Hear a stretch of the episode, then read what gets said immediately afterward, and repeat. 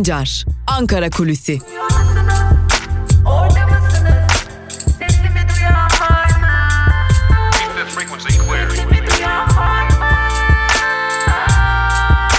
Özgürüz Radyo. Özgürüz Radyo. Ankara Kulisi'nin yeni bölümüyle tekrar merhaba sevgili dinleyenler. Hafta içi her gün olduğu gibi bugün de yine Özgürüz Radyo'da sabah saatlerinde Ankara'nın gündemini konuşmak ve e, kulislerde neler e, konuşulduğunu aktarmak üzere tekrar karşınızdayız. Artık gündem tam anlamıyla İdlib'e kilitlenmiş durumda ancak e, İdlib konusunu aşan bir gündemle karşı karşıyayız. E, sanırım Türkiye'nin dış politikasını derinden etkileyecek bir süreç ile artık karşı karşıya olduğumuzu söylemek mümkün. Bunlara geleceğiz, bu tartışmalara geleceğiz zira aynı gemide olduklarını söyleyenlerin de o gemiden inme ihtimalini doğuran ve o ihtimali güçlendiren yeni bir sürecin eşiğindeyiz. Bu kapıdan geçilecek mi geçilmeyecek mi kulisler neler söylüyor bunları aktaracağız. Ama bugün Ankara gündeminde neler var önce onlarla başlayalım. Bugün Türkiye Büyük Millet Meclisi'nde e, AKP AKP'nin grup toplantısı gerçekleştirilecek. Dün CHP, MHP, İyi Parti ve HDP'nin grup toplantıları gerçekleşmişti.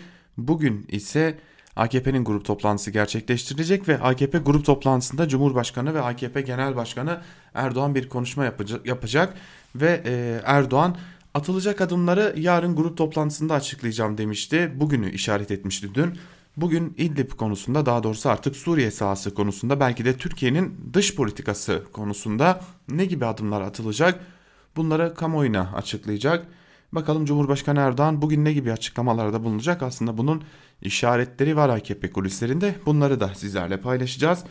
Bugünün diğer bir önemli konusu ise James Jeffrey, ABD'nin özel temsilcisi Ankara'ya gelmişti. Bugün de Ankara'da çeşitli görüşmeler gerçekleştirecek ve bu görüşmelerin de sonuçları kamuoyuna açıklanmayacaktır muhtemelen. E, sadece küçük açıklamalarla yetinilecek ancak e, biz bunların e, karşılığını sahada göreceğiz. Sahada neler yaşanıyor, sahada neler oluyor bunları aktaracağız. E, bunların da e, Türkiye'nin e, aslında dış politikasına ne gibi etkilerde bulunacağını bugün içerisinde e, aynı zamanda Cumhurbaşkanı Erdoğan'ın açıklamalarına ve sahaya paralel olarak göreceğimiz bir güne başlıyoruz. Bugün Türkiye Büyük Millet Meclisi Plan ve Bütçe Komisyonu'nda bankacılık kanunu ile bazı kanunlarda değişiklik yapılmasına dair kanun teklifinin görüşmeleri olacak. TÜİK ise geçen yılın, yılın Aralık ayına ilişkin kümes hayvancılığı, süt ve süt ürünleri üretimi istatistikleriyle dış ticaret endekslerini kamuoyu ile paylaşacak. E, Brüksel'de önemli bir toplantı var. Ankara gündemi de e, bunu yakından takip edecek. NATO Savunma Bakanları toplantısı Brüksel'de toplanacak. Hulusi Akar da orada olacak. Hulusi Akar birkaç zamandır önemli tartışmaların odağındaydı. Hem ABD'deki Rand Corporation'ın raporu hem de e, Suriye ve İdlib konusunda e, odaktaydı. Türkiye ve NATO ilişkileri de sorgulanır düzeye gelmişti. Tabi artık Türkiye ve NATO ilişkilerinin sorgulanmadığı NATO'na adeta Türkiye'den davetin gittiği bizi korumakla yükümlüsün davetinin gittiği ve bu davetin de e, aslında karşılık bulduğu bir döneme geliyoruz. Bu yüzden de Brüksel'deki NATO Savunma Bakanları toplantısı bu açıdan önemli bir diğer e, konu olacak. E, bunları aktaralım. Peki Türkiye'de bunlar yaşanırken Ankara'da neler konuşuluyor onlarla başlayalım. İllip sürecini yakından takip eden dinleyicilerimiz vardır. Bu süreçte e, neredeyse 10 günlük süreçte 13 asker hayatını kaybetti açıklanan resmi rakamlara göre. Öte yandan e, Rusya ile iki turluk bir görüşme gerçekleştirildi. İdlib'deki ortaya çıkan krize çözüm bulunabilmesi amacıyla ancak bir çözüm olmadı. Rusya 48 saat süre verdi bölgedeki cihatçılara ve o 48 saatin 24 saati geride kalmış oldu. Türkiye ise e, atacağı adımları bugün Cumhurbaşkanı Erdoğan ağzıyla açıklayacak. E, Tabi akıllara e, bazı sorular geliyor. Suriye'de fabrika ayarlarına geri mi dönüyoruz sorusu geliyor. Rusya ile yaşanan ve tırmanan gerilim fırsat, bunu fırsata çeviren ABD, AKP'den gelen NATO açıklamaları geriye dönüş mümkün mü sorularını akla getiriyor. E, aslında James Jeffrey e, çantasında bu gündemle geldi. Sizleri koruyalım ve sizler de e, bizlerin, bizlerin çıkarını Suriye'de gözetmeye ve korumaya devam edin. Rusya'nın daha fazla ağırlık koymasını engelleyin, daha fazla ağırlık e, oluşturmasını engelleyin biçimindeydi.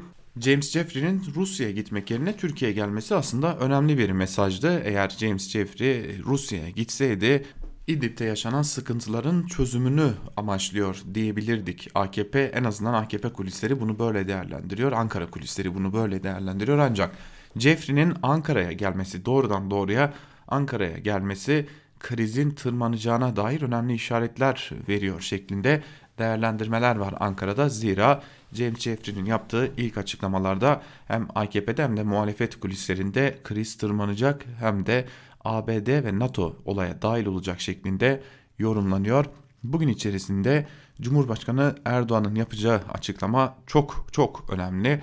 E, şu açıdan önemli. Rusya ile köprüler elbette ki atılmayacaktır ancak İdlib sahasında Türkiye'nin yalnız olmadığını, NATO'nun bir üyesi olduğu cümlesinin kurulması halinde ki bu cümlenin bugün kurulabileceği belirtiliyor. E, bu cümlenin kurulması halinde Rusya ile Suriye sahasında artık e, birlikte iş yapma döneminin kapanabileceği belirtiliyor. E, bu da e, dış politikadaki bir savrulmaya işaret ediyor. Daha önce NATO ile gerilen ilişkiler malumunuz S-400, F-35 konuları, Rusya ile olan yakın ilişkiler, Rusya ile Suriye'de iş tutma konusu.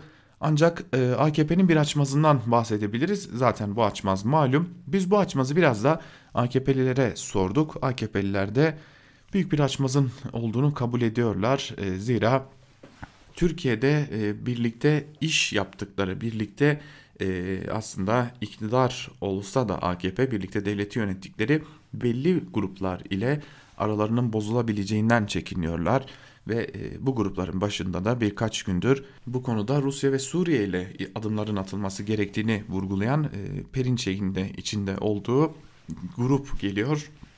Tabi Rusya ile ilişkilerin bozulması bu grup ile de doğrudan doğruya ilişkilerin bozulması anlamına gelecek. Tabi bir yandan da buraya tırnak içerisinde söyleyerek aktaralım. FETÖ'nün siyasi ayağı tartışmalarını eklediğimizde AKP'nin e, dış politikadaki savrulmanın iç politikada da ağır etkilerini hissetmesi e, işten bile değil e, aslında çok yakın bir dönemde iç politikada dış politikada yaşanan bu savrulmanın ağır etkilerini hissetmeye başlayacağız. Bugün Türkiye açısından yine önemli bir gün. Bunun altını çizelim Ankara kulisinde. Cumhurbaşkanı Erdoğan bugün e, aslında biz NATO üyesiyiz cümlesini kuracak gibi görünüyor ki AKP kulisleri de bunu doğruluyor. Eğer bu cümle gelir ise Türkiye'nin dış politikasında e, küçük de olsa bir geriye dönüşün işaret fişeğinin atılacağı belirtiliyor.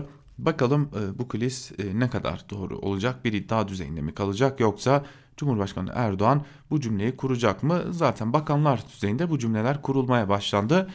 Savunma Bakanı Hulusi Akar NATO'ya ve Avrupa'ya yani batılı ülkelere NATO paktında bulunan e, batılı ülkelere bir çağrıda bulundu ve taraf olmalarını istedi.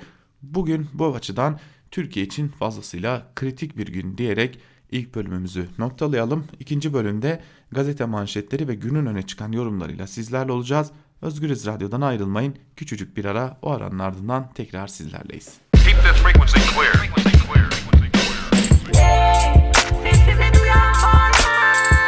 Altan Sancar, Ankara Kulüsi.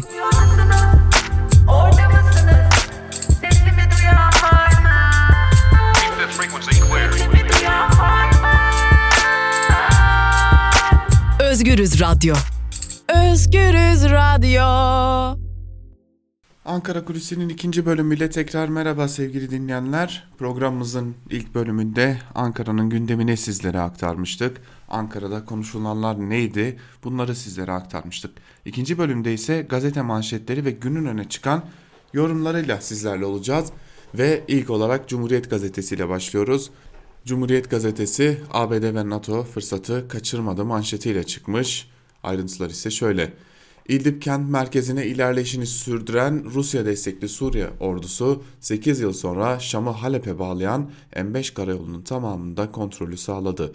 DSK destekli gruplar Serakip'e bağlı Nayrab köyünde Suriye helikopterinin düşürüldüğünü ve iki pilotun öldüğünü bildirdi. Suriye ordusu dün muhaliflerin ele geçirdiği köye akşam saatlerinde yeniden girdi. Sahada çatışmalar şiddetlenirken Türkiye ve Rusya arasındaki tansiyon da yükseliyor. Moskova ve Ankara karşılıklı olarak saldırıların durdurulmasını istedi. Gerilimi kullanan NATO Türkiye'ye destek verdi. İdlib için yine Türkiye'ye gelen ABD temsilcisi Jeffrey, Türk askerleri İdlib'de Rusya ve Esad tehdidi altında Türkiye'ye destek vereceğiz dedi.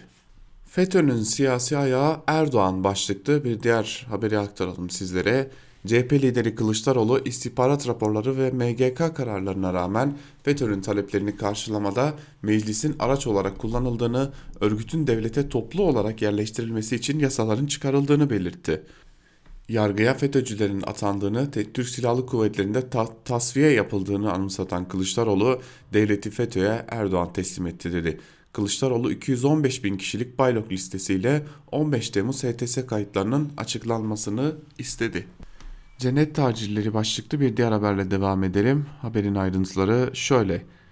Diyanet İşleri Başkanı'ndan sonra Milli Eğitim Bakanlığı izinli Nakşibendi tarikatı da cennete nasıl gidileceği üzerinden din sömürüsü yaptı. Tarikatın okullarda dağıttığı kitapların seviyesi ilkokul düzeyine indi. Ufka Yolculuk kitabında 6-10 yaş arası çocukların cami eksenli yaşamaları istendi. Cuma gününün Müslüman bayramı olduğu belirtilen kitabın manevi hazırlık abdest başlıklı bölümünde Abdest mikroplardan korur. Hepimiz abdestli gezmeliyiz ifadeleriyle abdestin günahları sileceği anlatıldı. Ayrıca kim abdestliyken Allah'a kavuşursa şehit olur ifadeleri yer aldı deniyor. Bu haberin de ayrıntılarında aynı tas aynı hamam okullara kimlerin girdiğini görüyoruz. Geçelim Bir Gün Gazetesi'ne. Bir Gün Gazetesi savaşta ısrar yıkım getirir manşetiyle çıkmış. Manşetin ayrıntıları ise şöyle. Erdoğan, Suriye güçlerini Türk Silahlı Kuvvetleri'nin oluşturduğu gözlem noktalarının dışına davet ederken kendi topraklarında ilerlemeye devam edeceklerini söyleyen Şam, işgalci olarak nitelendirdiği Türkiye'nin ülkeyi terk etmesini istiyor. Moskova, Ankara'yı anlaşmalara uymamakla suçladı. Başta ABD olmak üzere NATO ülkeleri Türkiye'ye destek açıklamaları yaparken diğer taraftan da ilk adım olarak ateşkes çağrısında bulundular. Rus heyeti ayrılırken ABD'nin Suriye özel temsilcisi James Jeffrey Ankara'da temaslarda bulunacak. Öte yandan Rusya, Türkiye'nin desteklediği cihatçıların saldırılarını durdurmasını istedi. İdlib'de yüksek tansiyon devam ederken Suriyeli Kürtler ile Şam'da Beşar Asad yönetimiyle masaya oturdu. Birçok konuda anlaşmaya varıldığı açıklandı deniyor haberin ayrıntılarında. En umutsuz nesil 90'larda doğanlar başlıklı bir diğer haberi aktaralım sizlere. Cumhuriyet tarihinin en mutsuz kuşağı olarak tanımlanıyorlar. 90'larda doğdular. AKP'den başka hükümet görmediler. Bugün 20'li yaşlarını süren 11 milyon 701 bin genç kayıtlı işsizlerin yarısını oluşturuyor. Üçte biri ne eğitim görüyor ne de istihdamda. İşsizlik ve düşük ücretler yüzünden aileye bağımlılar. Gençlerin çoğu üniversiteden mezun olduktan sonra bir süre iş arıyor, ümidini kaybedip eve kapanıyor. Bir kısmı ise üniversite sıralarında şimdilik vakit geçiriyor. Mezun olduklarında işsizlik onları bekliyor olacak denmiş haberin ayrıntılarında. Yani bir ülke için daha ne kadar fazla karamsar tablo çizilebilir? Tabi tabloyu, karamsar tabloyu çizen bir gün gazetesi değil, karamsar tabloyu çizen 18 yıldır bu ülkede iktidar olup bu ülkenin gençlerine herhangi bir şey vermeyi başaramayan iktidar. Geçelim Evrensel Gazetesi'ne. Evrensel Gazetesi çıkmazdan dönülsün manşetiyle çıkmış. Ayrıntılar şöyle. Akademisyen Erhan Keleşoğlu Erdoğan'ın ve hükümetin İdlib politikasındaki ısrarın insan kaybına neden olduğunu belirtti. Bahçeli'nin Türk milleti gerekirse Şam'a girmeyi Esad rejimini devirmeyi göze almalıdır sözlerinin 2011'den beri devlet politikası olarak uygulandığı için bugünkü duruma gelindiğine dikkat çeken Keleşoğlu bu söylemlerden vazgeçilmesi ve politik müzakere ile işlerin çözülmesi lazım. Türkiye'nin aşamalı olarak Suriye'den çekilmesi gerek dedi. Doktor Berk Esen ise asıl gerilimin İdlib'in statüsünün ne olacağı üzerinden yaşandığını belirterek İdlib konusunda artık Putin'in Erdoğan'ı desteklemediğini bir nevi Suriye ile Türkiye'yi karşı karşıya bıraktığını görüyoruz.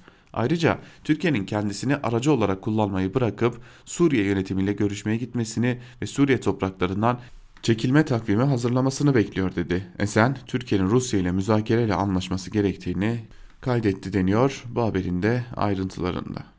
İşsizlik ve borç ölüme sürükledi başlıklı bir diğer haberi aktaralım sizlere.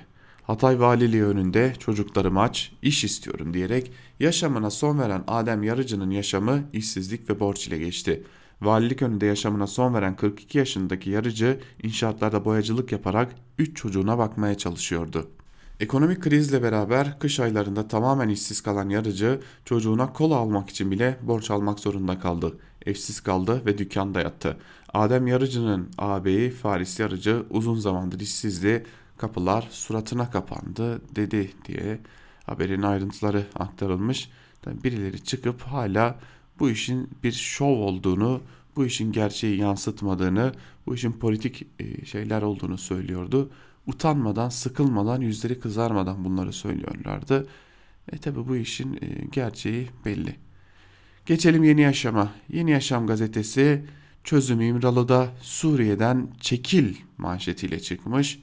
Ayrıntılar ise şöyle. Partisinin meclis grup toplantısında konuşan HDP eş başkanı Pervin Buldan İdlib kriziyle ilgili önemli açıklamaları yaptı. AKP-MHP ittifakının iktidar hesapları nedeniyle Suriye'den cenazeler gelmeye devam ediyor. Biz Suriye tezkeresine karşı çıkarken bu sonuçları öngörmüştük. Sayın Öcalan çözüm sürecine sürecinde gelin bu meseleyi iş dinamiklerle içeride biz çözelim demişti. Eğer İmralı'nın kapısı kapatılmasaydı barışın ve demokrasinin kapısı açık kalacaktı. Uluslararası güçler Kürt-Türk barışını, Orta Doğu barışını çıkarlarını önünde engel gördü. İktidar aklı da koltuklarının bekasını çözümsüzlükte ve tecritte gördü. Tekçi rejimi kurmak için çözüm masasını devirdiler. Bir kez daha vurguluyorum. Kürt sorununu ve demokrasi sorununu çözmeyen çözülür demiş Pervin Buldan ve Yeni Yaşam gazetesi de bunu manşetine taşımış. Korkunç iddia başlıklı bir diğer haberi aktaralım sizlere. Diyarbakır'da Barış annesi Nezahat Teke'nin evine polislerce baskın düzenlendi. Baskından sonra Teke'nin oğlu 17 yaşındaki Treş Teke gözaltına alınırken Nezahat Teke baskın sırasında yaşananları anlattı. Kapı zili çaldı. Polis baskın baskınlarında kapımız sürekli koşbaşı ile kırıldığı için bu sefer kapının zilinin çalmasına şaşırdık. Geldikleri saat çocuğumun okula gidiş saatiydi. Oğlum kapıyı açtığı gibi başına silah dayadılar, yere yatırdılar.'' Oğlumun 17 yaşında olduğunu söyledim. Ona rağmen dakikalarca yerde beklettiler. Ben müdahale edince yerden kaldırıp mutfağa götürdüler. Gözaltı gerekçesini söylemediler. Arama yaptılar, evi dağıttılar. Evde torunum vardı. Onun başına dahi silah dayadılar. Bir şey bulamadılar. Oğlumu ve telefonunu alıp gittiler deniyor haberin ayrıntılarında. Evet Yeni Yaşam gazetesini de burada noktalayalım ve geçelim Sözcü gazetesine. Sözcü gazetesi içeride Suriyelileri besleyip dışarıda Suriye ile savaşan tek ülkeyiz manşetiyle çıkmış. Buna dair bir yorumum olacak. Buna dair birkaç kelam söylemek gerekecek. Zira çok tehlikeli bir oyun oynuyor Sözcü gazetesi. Ayrıntılarını aktaralım önce. Bir yandan iç savaştan kaçanlara kucak açtık, diğer yandan sınırımıza yılan Suriyelileri Esad'ın zulmüne karşı koruyoruz. Ancak şehit haberleri yüreğimizi yakıyor. Gözü yaşlı anneler, babalar, evlatlar, eşler başlıktaki gibi haykırıyor. Suriye rejiminin önceki gün İdlib'de yaptığı topçu saldırısında şehit olan 5 as kahraman askerimiz dün memleketlerinde toprağa verildi. Acı ve gözyaşı vardı, yürekler yandı, ağıtlar göklere yükseldi. Şehit acısını yüreğinde hisseden vatandaşlar Türkiye'nin içinde bulunduğu çelişkiyi şöyle özetledi. Bir yandan Suriyelileri Türkiye'de besliyoruz, diğer yandan Suriye askeriyle mücadele ediyoruz. Türkiye bu kadar gerginken Sözcü gazetesi her geçen gün ben, ateşe benzin dökmeye devam ediyor adeta. Bu manşette çıkmak, bu sözleri manşete taşımak ki muhtemelen bunu söyleyen kimse yok. Yani masa başı bir haber olduğu çok alenen belli olan bir haber. E, ve bu haberin büyük bir tehlikesi var. Bu haberden etkilenecek olan insanlar e, hiç beklenmedik şekilde Suriye mültecilere yönelebilirler, onlara saldırabilirler. Onlara yaşanacak bir yönelim de e, aklımıza gelmeyecek şekilde kanlı şekilde sonuçlanabilir.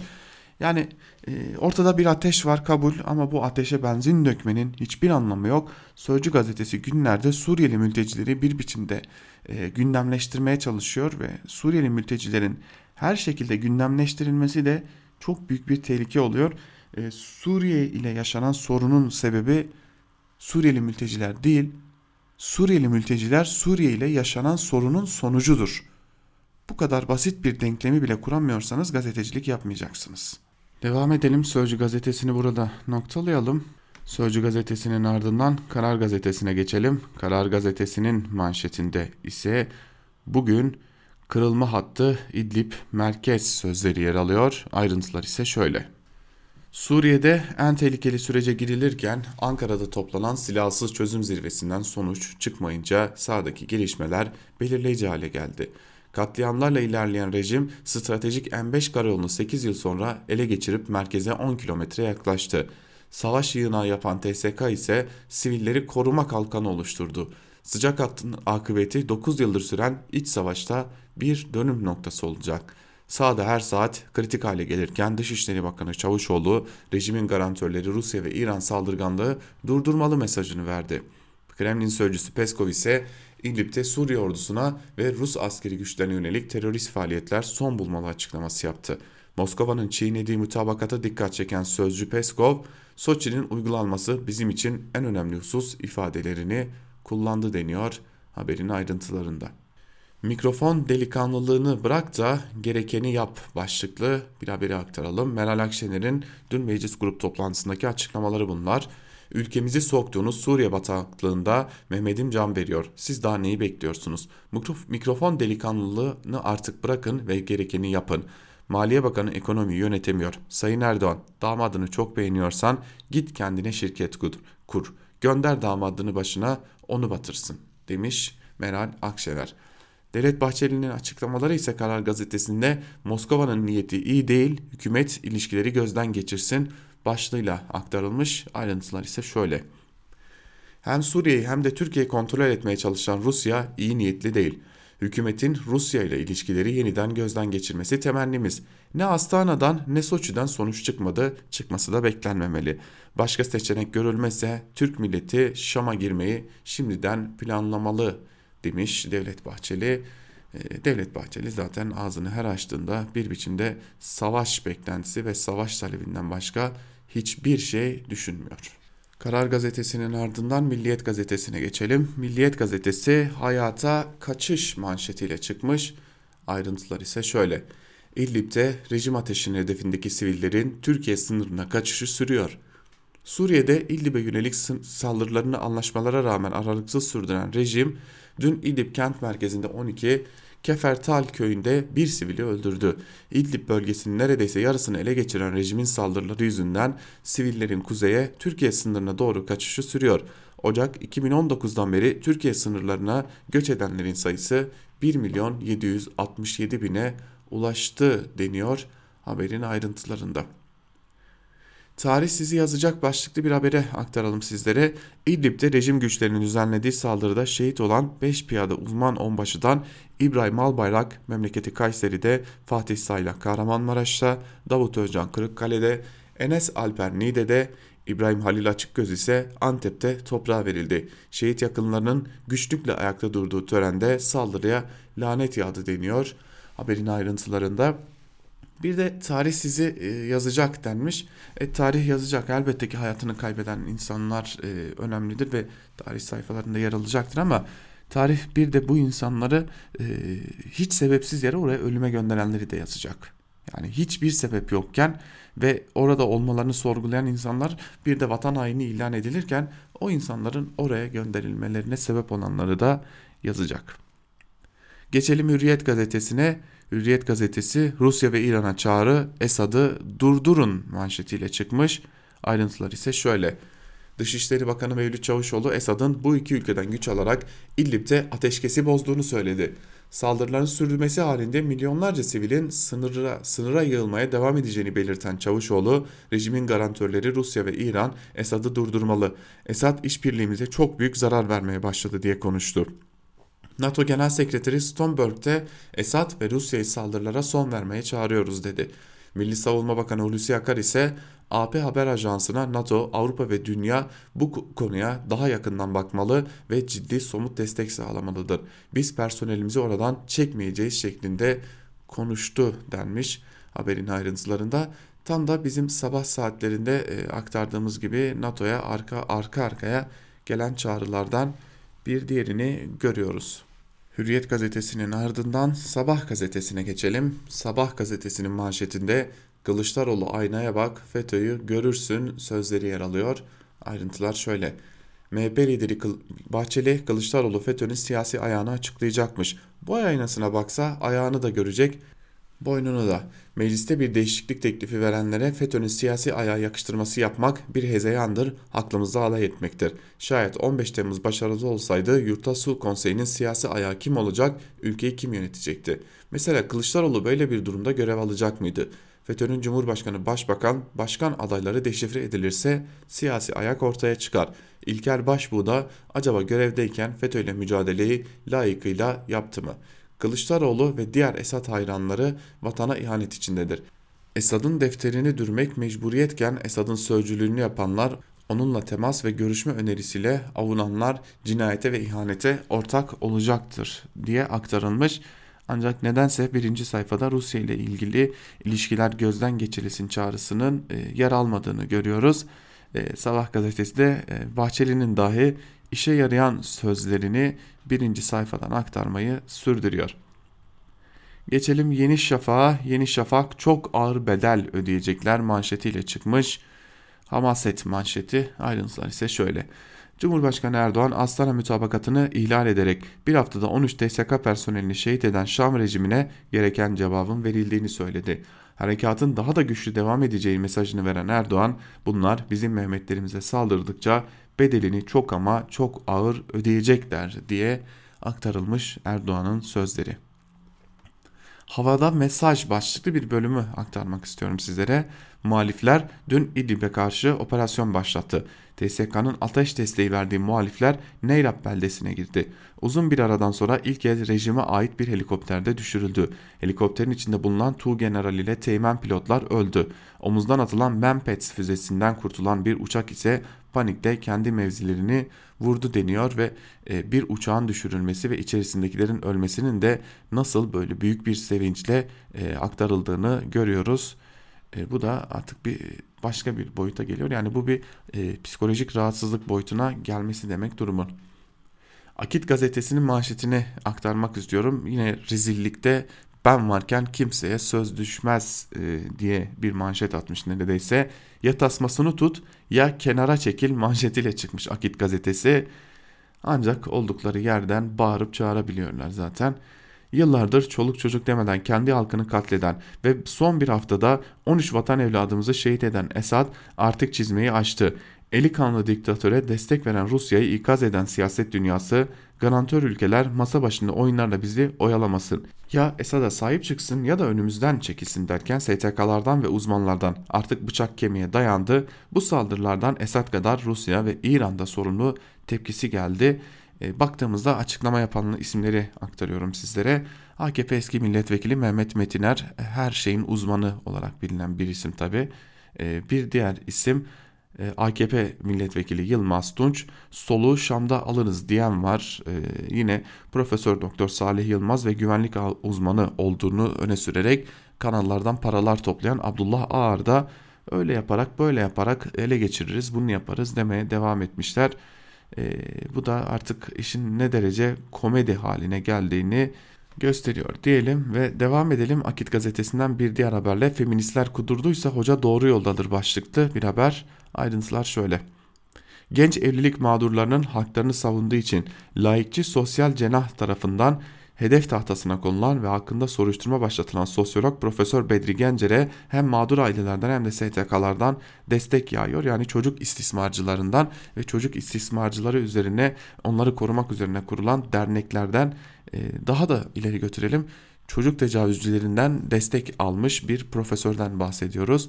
E, bu hoca bahsettiğimiz bu hoca depremler oluyor çünkü çocuk evliliklerine karşı çıktıkça bu depremler giderek de artacak demiş bir isimdi. E, bu protesto edildiği için de Akit bu insana sahip çıkıyor. Son olarak bugün de Aydınlık gazetesini aktaralım sizlere. Sık sık yapmıyoruz bunu ancak bugün aktaralım. Suriye'yi bölme planıyla geldi manşetiyle çıkmış bugün Aydınlık gazetesi. E, Jeffrey'nin kocaman bir fotoğrafı. İdlib'deki gerginliği fırsat bilen ABD'nin Suriye özel temsilcisi, temsilcisi James Jeffrey pusudan çıktı.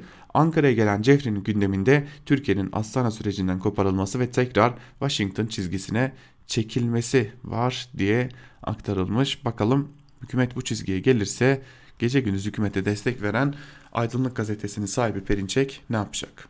Artık gazete manşetlerini noktalayalım ve günün öne çıkan yorumlarında neler var birlikte onlara göz atalım. İlk olarak Hürriyet gazetesinden Sedat Ergin'le başlayalım. Sedat Ergin, BM raporunun İdlib'e dikkat çektiği tehlike başlıklı yazısının bir bölümünü sizlerle paylaşalım.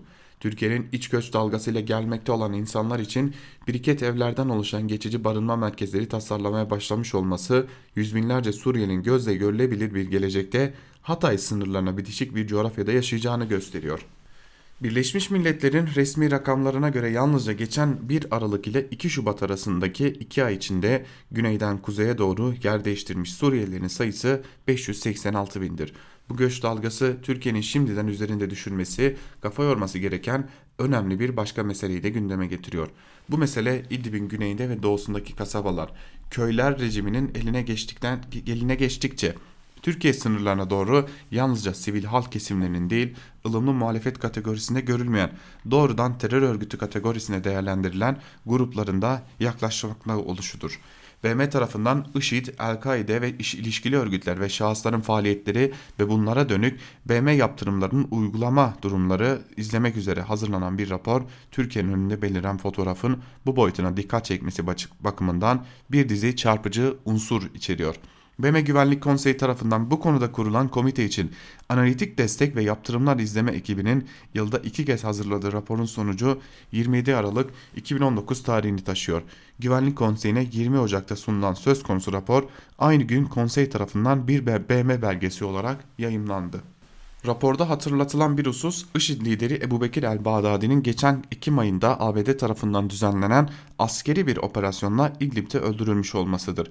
IŞİD'in kadrolarına imkan ve kaynaklara sahip olduğu İdlib'e yönlendirdiği anlatılan rapora göre bu durumun Fırat'ın doğusunda çok sayıda IŞİD'li ve yakınlarının olduğu El Hol kampının güvenlik ve insani açıdan yarattığı sorunların üstüne yeni sınamalar getirmiştir.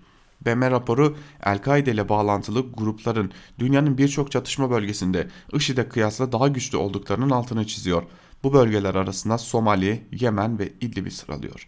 Raporda El-Kaide bağlantılı bir grup olarak nitelendirilen Heyet Tahrir Eşşam yani HTŞ örgütünün İdlib'e hakim olduğu kadrolarında 12 bin ile 15 bin arasında savaşçı bulunduğu ve Suriye rejim güçleriyle savaşmaya yoğunlaştığı belirtiliyor. Dikkat çekici bir nokta İdlib'deki hadiselerin Afganistan ve Orta Asya'daki gelişmeleri de etkilediğinin kaydedilmesidir. Buna göre bu bölgedeki güvenlik servisleri özellikle HTŞ faktörü üzerinde duruyorlar. Bunun nedeni HTŞ'nin aynı zamanda Orta Asya kökenli terörist gruplar açısından da bir şemsiye örgüt olarak faaliyet göstermesidir. Rusya ile ABD'nin heyet tahrir eşşama e, bakışlarındaki farklılıklara karşılık bu örgüt halen BM Güvenlik Konseyi'nin listesinde bir terör örgütü olarak yer almaya devam ediyor. BM raporlarına da bu yüzden giriyor. Her halükarda İdlib'de geniş bir alan kontrolüne sahip olan bu örgütün ne şekilde tasfiye edileceği ya da başka kiminle dönüştürülüp dönüştürülmeyeceği önümüzdeki dönemin kritik sorularından biridir.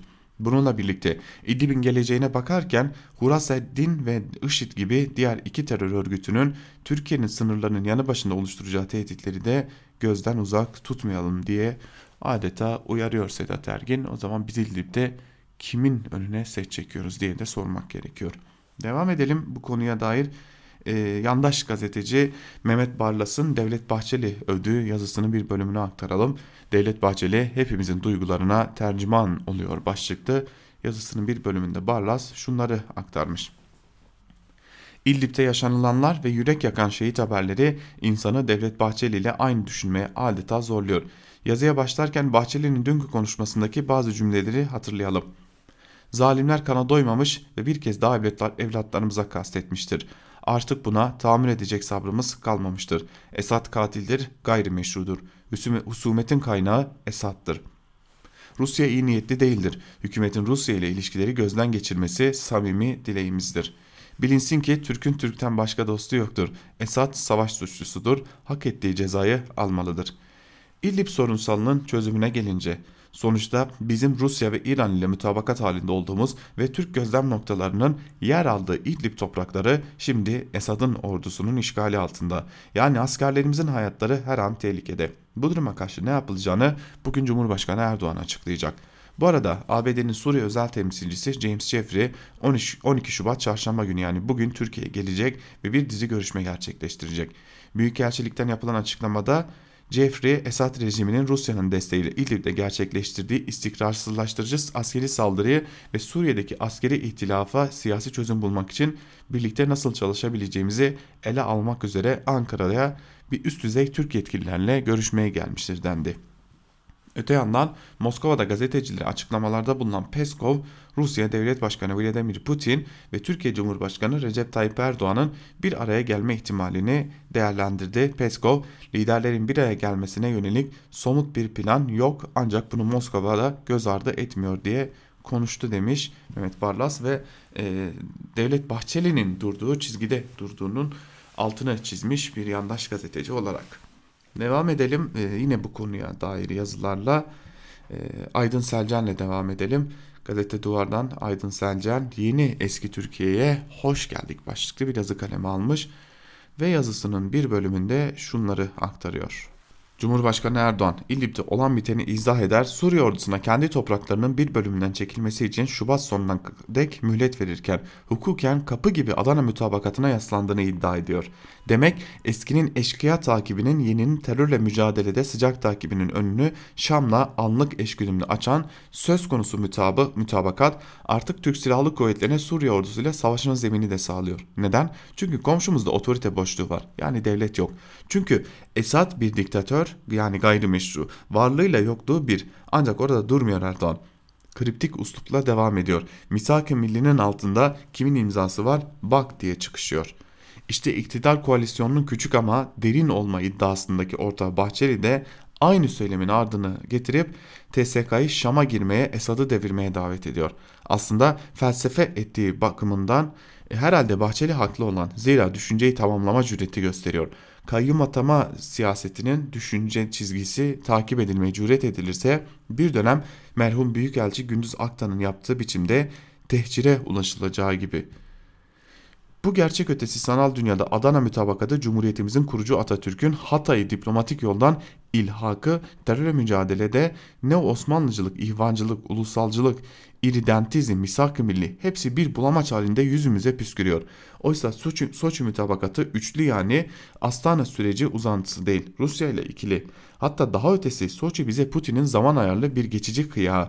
Sınırdan geçen 1300 askeri araç ve sayısı 5000'i bulan askerin büyük bölümünün tahkim ettiği Taftanas hava üssü Soçi'deki gözlem noktaları arasında yok. Bakın Ruslar perde gerisinden Şam'ı Suriye demokratik güçleriyle Kürtlerle masaya oturtuyor. Esad'ın ilk kez bu girişimi ciddiye aldığı anlaşılıyor ki görüşmeye Ali Memluk da katılıyor. Ankara'da yapılan toplantılarda Rus tarafı bakan yardımcısı Vershin'in özel temsilcisi, te, özel temsilci Büyükelçi Erkov gibi yetkin ve yetkili diplomatlardan mürekkep bakan yardımcısı Büyükelçi Önal başkanlığındaki bizim tarafın yarısı ise subaylardan. Üstelik fiilen Cumhurbaşkanı Ulusal Güvenlik Danışmanı konumundaki kalın da Rus heyetini ayrıca kabul etmeyi yeğliyor. Üstün bölgesel hava kuvvetleri caydırıcılığına dayalı strateji açıklanamaz bir hava savunma takı takıntısıyla değiş tokuş ettik. Rusya'dan S-400 alımı saplantısı yahut eski istihbaratçı Putin'in S-400'leri 15 Temmuz darbe girişimi paniğiyle Ankara'yı deyim yerindeyse itelemesiyle eldeki hayrat o F-35 programından olduk. Şimdi soru açık. Önümüzde duruyor ve yurttaşlar olarak bunu sormak. Hele şehitlerimiz varken ne olursa olsun kaçınamayacağımız sorumluluğumuz. Tüm bunlara ne gerek vardı? Şehitler ne uğruna kimlerin ellerinde temerküz eden gücün yitmesini önlemek adına can veriyor? Sınır sınır hattında değildi. İleride savunulacaksa neden var? Ulusal güvenlik denilen gerekçeleri kimler, nerede, hangi mahliflerle belirliyor? Türkiye Büyük Millet Meclisi'nin bu kadarcık dahi denetleme yetkisi de mi yok yani rejimde? Çekinmeden yineleyelim. Suriye'de, Irak'ta, Libya'da bu kafayla ne işimiz var? Gelişmeler karşısında far görmüş tavşan gibi dona kalmış. Baskın İslamcı milliyetçi anlatıya teslim olmuş. Mefluç muhalefet ne zaman ayılacak silkinecek? Tekrar soralım. Muhalefetin varsa vizyonu bu toplum sözleşmesini mi, iktidarda kalabilme mukavelesini mi yenilemek diye soruyor Aydın Selcan yazısının bir bölümünde. Devam edelim. Kemal Can'ın yazısını aktaralım sizlere. Şam'a yürüyen Bahçeli nereye gider başlıklı yazının bir bölümünde şu cümleler yer alıyor. İdlib'de yaşananlar meselenin tarafları ve uzmanları tarafından bile çok sarih anlatılamayacak kadar karıştı. Resmi sözcüklerden yüksek perdeden tehditler ve misliyle olduğu söylenen karşılıkları dinliyoruz. El artıran her açıklama res çekilerek karşılanıyor ama hala bütün kartları göremiyoruz. Olayın askeri ve diplomatik tarafları uzmanları bile zorlayacak karmaşıklıktayken bu konularda fazla konuşmak akıl kârı değil. Fakat meselenin iç politika cephesinde de ciddiye alınması gereken bir hareketlilik izleniyor. İşin bu tarafına bakmak Suriye'de ne olacağıyla epey bağlı olsa da İdlib'de ne olacağından bağımsız bazı gelişmeleri anlamak için önemli. Çünkü bu gelişmelerin bazıları Suriye aynasından yansıyor olsalar bile sadece orada olanlarla ilgili değil pek çok dış politika meselesinin doğrudan iç siyasetin parçası haline geldiği hakkında çok yazılıp çizildi. Ancak ortaya çıkan siyasi resim dış politikanın iç siyasetin malzemesi yapılmasının çatışma, çatışma sürecinin siyasi kaldıraç olarak kullanılmasının epey ilerisine geçmiş gibi görünüyor. Bahçeli'nin konuşmasında bu sertleşmenin iktidar muhalefet kutuplaştırmasından farklı faylara yayılan kırıklar olduğunun da işaretleri var.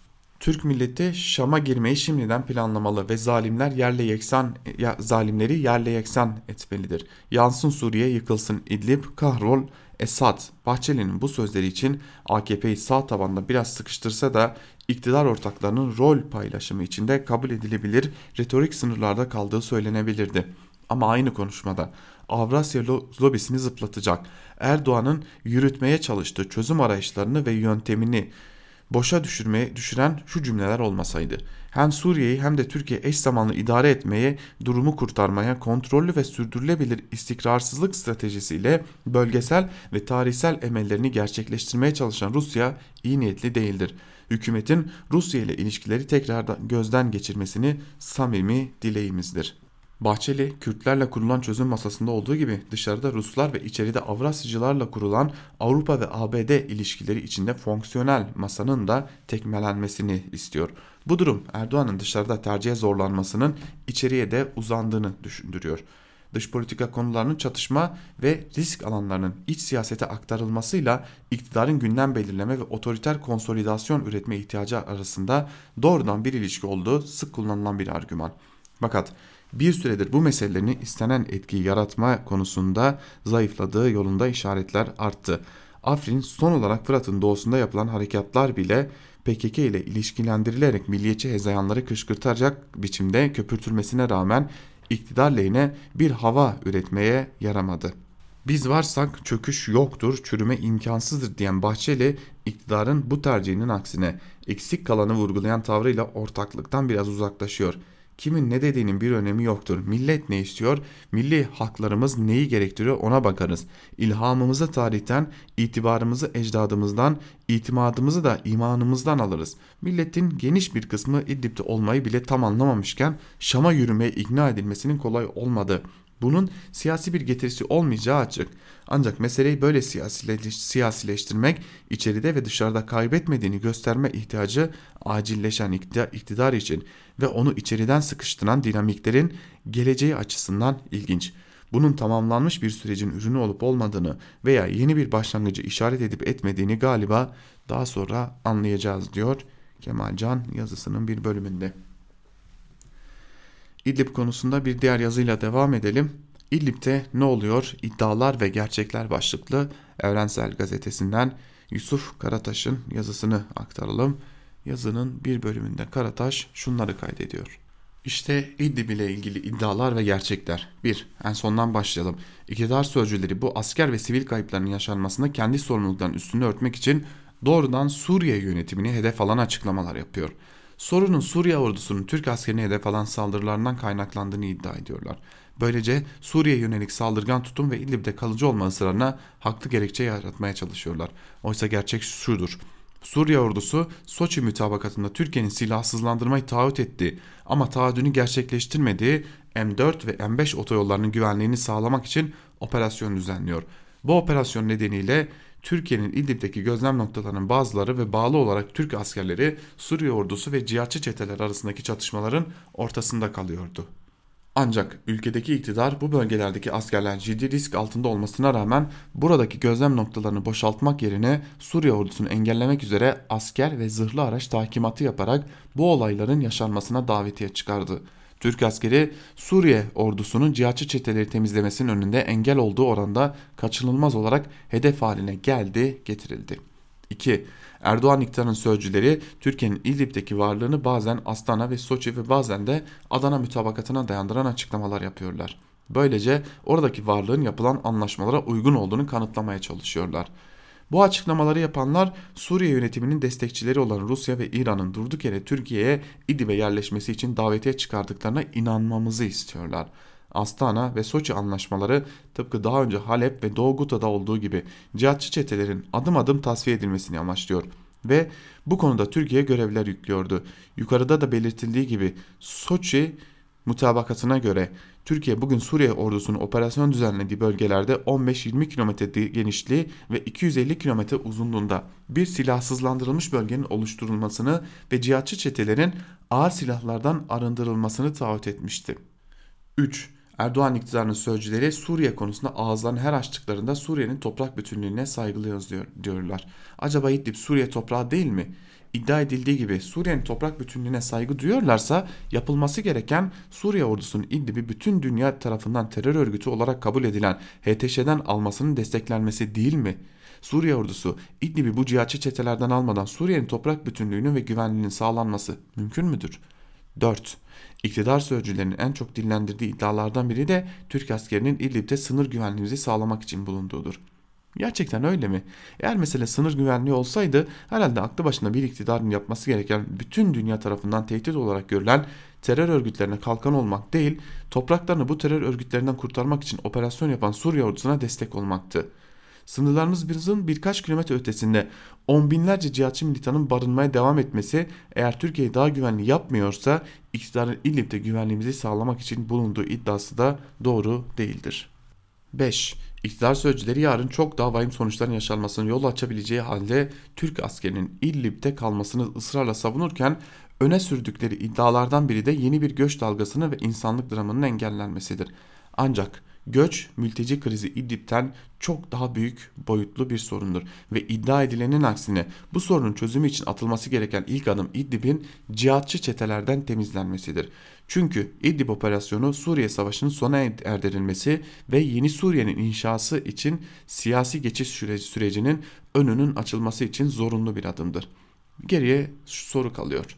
Neresinden tutarsanız tutun Suriye ve İdlib gerçekleri iddiaların tersini gösterdiği halde Erdoğan iktidarı bu politikalarında neden ısrar ediyor? Çünkü karşımıza çıkan bu gerçekler ve yaşanan ölümler AKP Erdoğan iktidarının 9 yıldır uyguladıkları politikaların acı sonuçları olarak duruyor. Erdoğan ve tek adam iktidarının sözcüleri bu gerçeklerle yüzleşmenin Suriye'de 9 yıldır sürdürdükleri politikanın sonu anlamına geldiğini ve bunun da kendi iktidarları için ağır bir faturasının olacağını görüyorlar. İşte ülkeyi yeni tehditlerle yüz yüze bırakmak pahasına yapmak istedikleri şey kendi iktidarlarının bekası için bu sonu ve elbette halkın kendilerine keseceği faturayı geciktirmeye çalışmaktan başka bir şey değildir demiş Yusuf Karataş da yazısının bir bölümünde.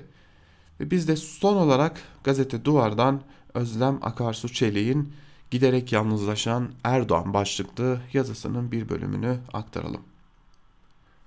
Önceki gün CHP Genel Merkezi'nde Kılıçdaroğlu'nun FETÖ'nün siyasi ayağına ilişkin yapacağı konuşmanın izlerini sürerken Genel Başkan hala üzerinde çalışıyor ama tahminimce genel bir çerçeve çizecek, yakın tarihin bir özetini yapacak demişti yakın çalışma ekiplerinden biri. Dediği gibi oldu. Eksikler olduğunu söyleyenler çıkacaktır ama Kılıçdaroğlu'nun konuşması iyi hazırlanmıştı. Erdoğan'dan başka hiçbir ismi hatırlatmaması bilinçli bir tercihti.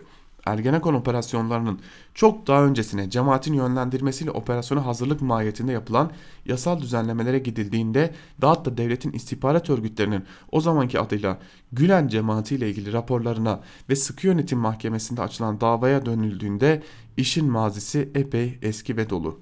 Peki Cumhurbaşkanı ve AKP Genel Başkanı Erdoğan neden başta o kadar sert tepki göstererek tartışmayı buralara sürükledi ve şimşekleri üzerine çekti? Kaldı ki AKP'nin tüm milletvekillerine başbuğa dava açmaları çağrısında yapmasına karşılık AKP'de yapılan istişareler sonucu sadece 6 milletvekili başbuğa hakkında hakaret eski CHP milletvekili Dursun Çiçek hakkında da iftira suçlamasıyla suç duyurusunda bulundu.